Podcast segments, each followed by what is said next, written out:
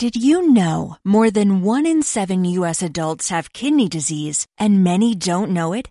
This National Kidney Month, find out what causes kidney disease and what you can do to take control of your health.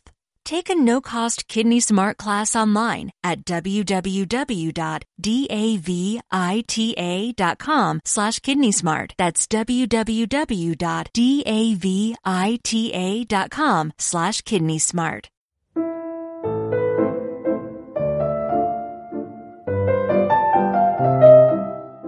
Leopoldo Alas Clarín. Adiós Cordera. Primera parte. Leído por Moisés de las Heras Fernández. Blog literario Lluvia en el Mar.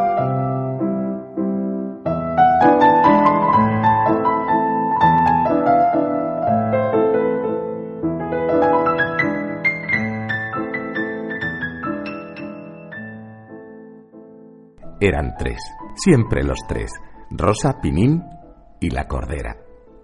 El prado somonte era un recorte triangular de terciopelo verde tendido, como una colgadura, cuesta abajo por la loma.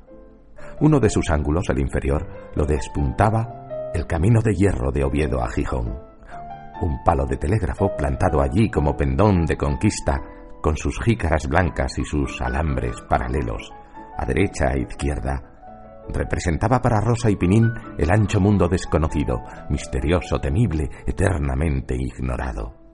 Pinín, después de pensarlo mucho, cuando a fuerza de ver días y días el poste tranquilo, inofensivo, campechano, con ganas sin dudas de aclimatarse en la aldea y parecerse todo lo posible a un árbol seco, fue atreviéndose con él.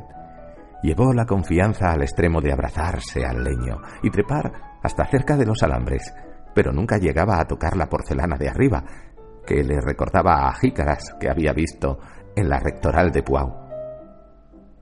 Al verse tan cerca del misterio sagrado, le acometía un pánico de respeto y se dejaba resbalar deprisa hasta tropezar con los pies en el césped. Rosa, menos audaz, pero más enamorada de lo desconocido, se contentaba con arrimar el oído al palo del telégrafo y minutos y hasta cuartos de hora Pasaba escuchando los formidables rumores metálicos que el viento arrancaba de las fibras de pino seco en contacto con el alambre. Aquellas vibraciones, a veces intensas como las del diapasón, que aplicado el oído parece que quema con su vertiginoso latir. Eran para Rosa los papeles que pasaban, las cartas que se escribían por los hilos, el lenguaje incomprensible, que lo ignorado hablaba con lo ignorado. Ella no tenía curiosidad por entender lo que los de allá, tan lejos, decían a los del otro extremo del mundo. ¿Qué le importaba? Su interés estaba en el ruido por el ruido mismo, por su timbre y su misterio. La cordera, mucho más formal que sus compañeros, verdad es que relativamente, de edad también mucho más madura, se abstenía de toda comunicación con el mundo civilizado y miraba a lo lejos el palo del telégrafo como lo que era para ella, efectivamente, como cosa muerta e inútil que no le servía siquiera para rascarse. Era una vaca que había vivido mucho, sentada horas y horas, pues experta en pastos, sabía aprovechar el tiempo, meditaba más que comía, gozaba del placer de vivir en paz bajo el cielo gris y tranquilo de su tierra, como quien alimenta el alma que también tienen los brutos. Y si no fuera profanación, podría decirse que los pensamientos de la vaca matrona, llena de experiencia, debían de parecerse todo lo posible a las más sosegadas y doctrinales odas de Horacio. Asistía a los juegos de los pastorcicos encargados de guindarla como una abuela. Si pudiera, se sonreiría al pensar que Rosa y Pinín tenían por misión en el prado cuidar de que ella, la cordera, no se extralimitase, no se metiese por la vía del ferrocarril, ni saltara la heredad vecina, que había de saltar. ¿Qué se había de meter?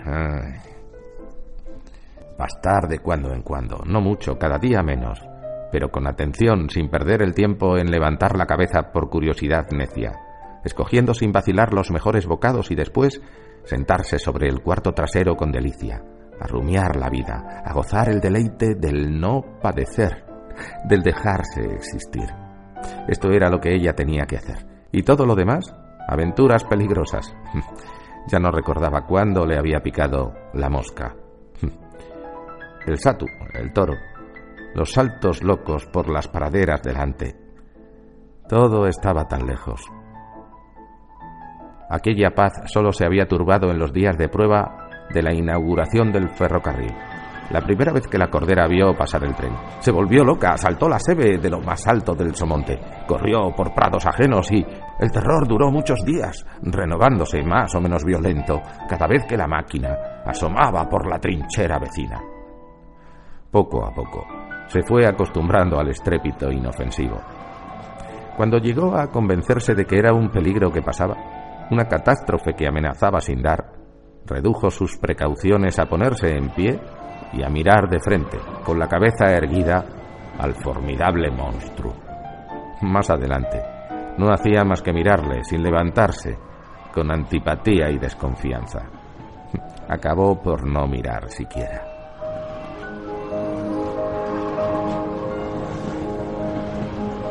En Pinini Rosa, la novedad del ferrocarril produjo impresiones más agradables y persistentes. Si al principio era una alegría loca, algo mezclada de miedo supersticioso, una excitación nerviosa que les hacía prorrumpir en gritos, gestos, pantomimas descabelladas. Después fue un recreo pacífico, suave, renovado varias veces al día. Tardó mucho en gastarse aquella emoción de contemplar la marcha vertiginosa, acompañada del viento de la gran culebra de hierro que llevaba dentro de sí tanto ruido y tantas castas de gentes desconocidas, extrañas. Pero telégrafo, ferrocarril, todo eso, era lo de menos. Un accidente pasajero que se ahogaba en el mar de soledad que rodeaba el Prao Somonte. Desde allí no se veía vivienda humana. Allí no llegaban ruidos del mundo más que al pasar el tren. Mañanas sin fin, bajo los rayos del sol a veces, entre el zumbar de los insectos, la vaca y los niños esperaban la proximidad del mediodía para volver a casa. Y luego, tardes eternas de dulce tristeza silenciosa en el mismo prado hasta venir la noche, con el lucero vespertino por testigo mudo en la altura. Rodaban las nubes allá arriba, caían las sombras de los árboles y de las peñas en la loma y en la cañada, se acostaban los pájaros, empezaban a brillar algunas estrellas en lo más oscuro del cielo azul, y Pinini y Rosa, los niños gemelos, los hijos de Antón de Chinta, teñida el alma de la dulce serenidad soñadora de la solemne y seria naturaleza, callaban horas y horas después de sus juegos, nunca muy estrepitosos, sentados cerca de la cordera que acompañaba el augusto silencio de tarde en tarde con un blando son de perezosa esquila. En este silencio, en esta calma inactiva, había amores. Se amaban los dos hermanos como dos mitades de un fruto verde, unidos por la misma vida, con escasa conciencia de lo que en ellos era distinto, de cuanto los separaba amaban Pinín y Rosa a la cordera, la vaca abuela grande amarillenta, cuya testuz parecía una cuna. La cordera recordaría a un poeta de la Azacala del Ramayana, la vaca santa. Tenía en la amplitud de sus formas, en la solemne serenidad de sus pausados y nobles movimientos, aires y contornos de ídolo destronado caído, contento con su suerte, más satisfecha conserva que verdadera, que Dios falso. La cordera, hasta donde es posible adivinar estas cosas, puede decirse que también quería a los gemelos, encargados de apacentarla.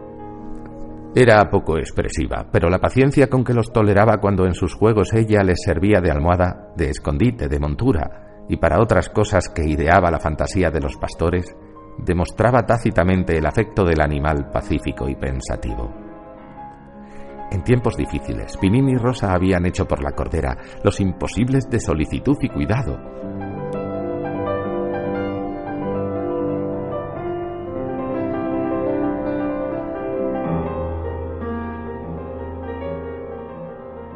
No siempre Antón de Chinta había tenido el Prado Somonte.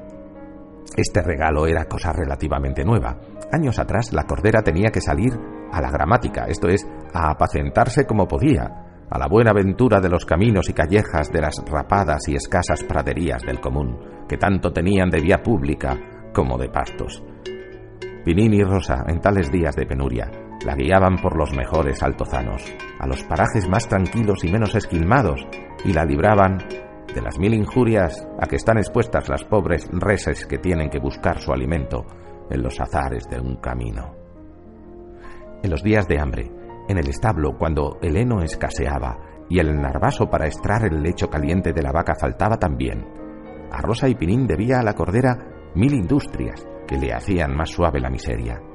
¿Y qué decir de los tiempos heroicos del parto y la cría? Cuando se entablaba la lucha necesaria entre el alimento y regalo de la nación y el interés de los chintos, que consistía en robar a las ubres de la pobre madre toda la leche que no fuera absolutamente indispensable para que el ternero subsistiese. Rosa y Pinín, en tal conflicto, siempre estaban de parte de la cordera, y en cuanto había ocasión, a escondidas, soltaban el recental que ciego y como loco, atestaradas contra todo, corría a buscar el amparo de la madre que le albergaba bajo su vientre, volviendo la cabeza agradecida y solícita, diciendo a su manera, Dejad a los niños y a los recentales que vengan a mí. Estos recuerdos, estos lazos, son de los que no se olvidan Añádase a todo esto, que la cordera tenía la mejor pasta de vaca sufrida del mundo, cuando se veía emparejada bajo el yugo con cualquier compañera fiel a la gamella.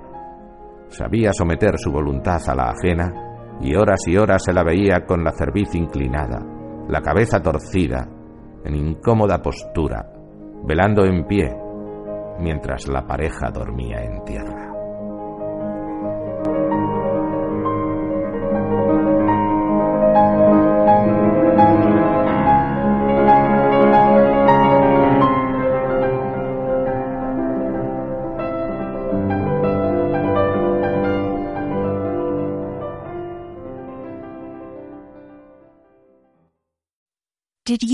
Know more than one in seven U.S. adults have kidney disease and many don't know it? This National Kidney Month, find out what causes kidney disease and what you can do to take control of your health. Take a no-cost Kidney Smart class online at www.davita.com slash kidney smart. That's www.davita.com slash kidney smart.